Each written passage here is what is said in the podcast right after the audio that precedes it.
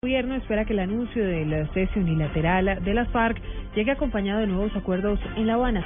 Simón Salazar.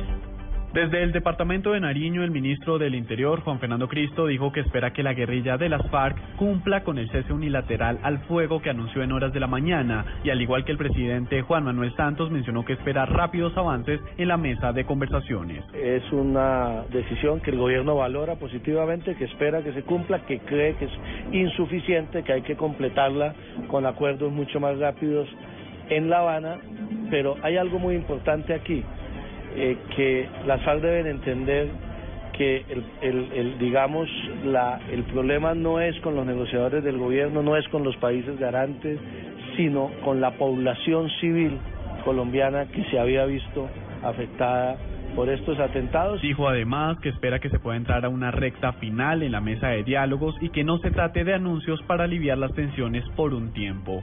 Simón Salazar, Blue Radio.